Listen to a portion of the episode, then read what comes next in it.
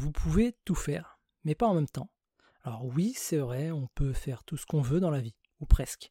Mais faire tout ce qu'on veut ne veut pas dire tout faire en même temps. Parfois des projets doivent rester dans les cartons en attendant que d'autres se terminent. Certaines actions doivent être mises en pause en attendant le bon moment, et certaines choses doivent passer avant d'autres.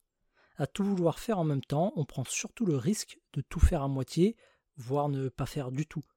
Peut-être même de se cramer le cerveau en cours de route. À vouloir tout faire, on fait rien. Quand on essaie de chasser deux lièvres à la fois, on n'en attrape aucun, bla bla bla. Le concept est aussi vieux que le monde. Mais ça ne fait pas de mal de se le rappeler de temps en temps.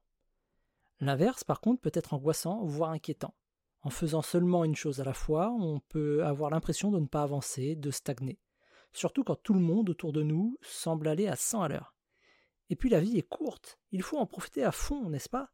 Raison de plus pour faire mille choses à la fois, histoire de bien profiter. Ça, c'est ce qu'on a tendance à se dire. Raison de plus, au contraire, pour faire seulement une chose à la fois. Ça peut sembler contre-intuitif, mais en se concentrant sur une chose à la fois, on avance bien plus vite. On se disperse moins, on s'épuise moins, on travaille plus efficacement. Au final, on est plus efficace, plus productif, et on avance plus vite pour enchaîner sur un autre projet.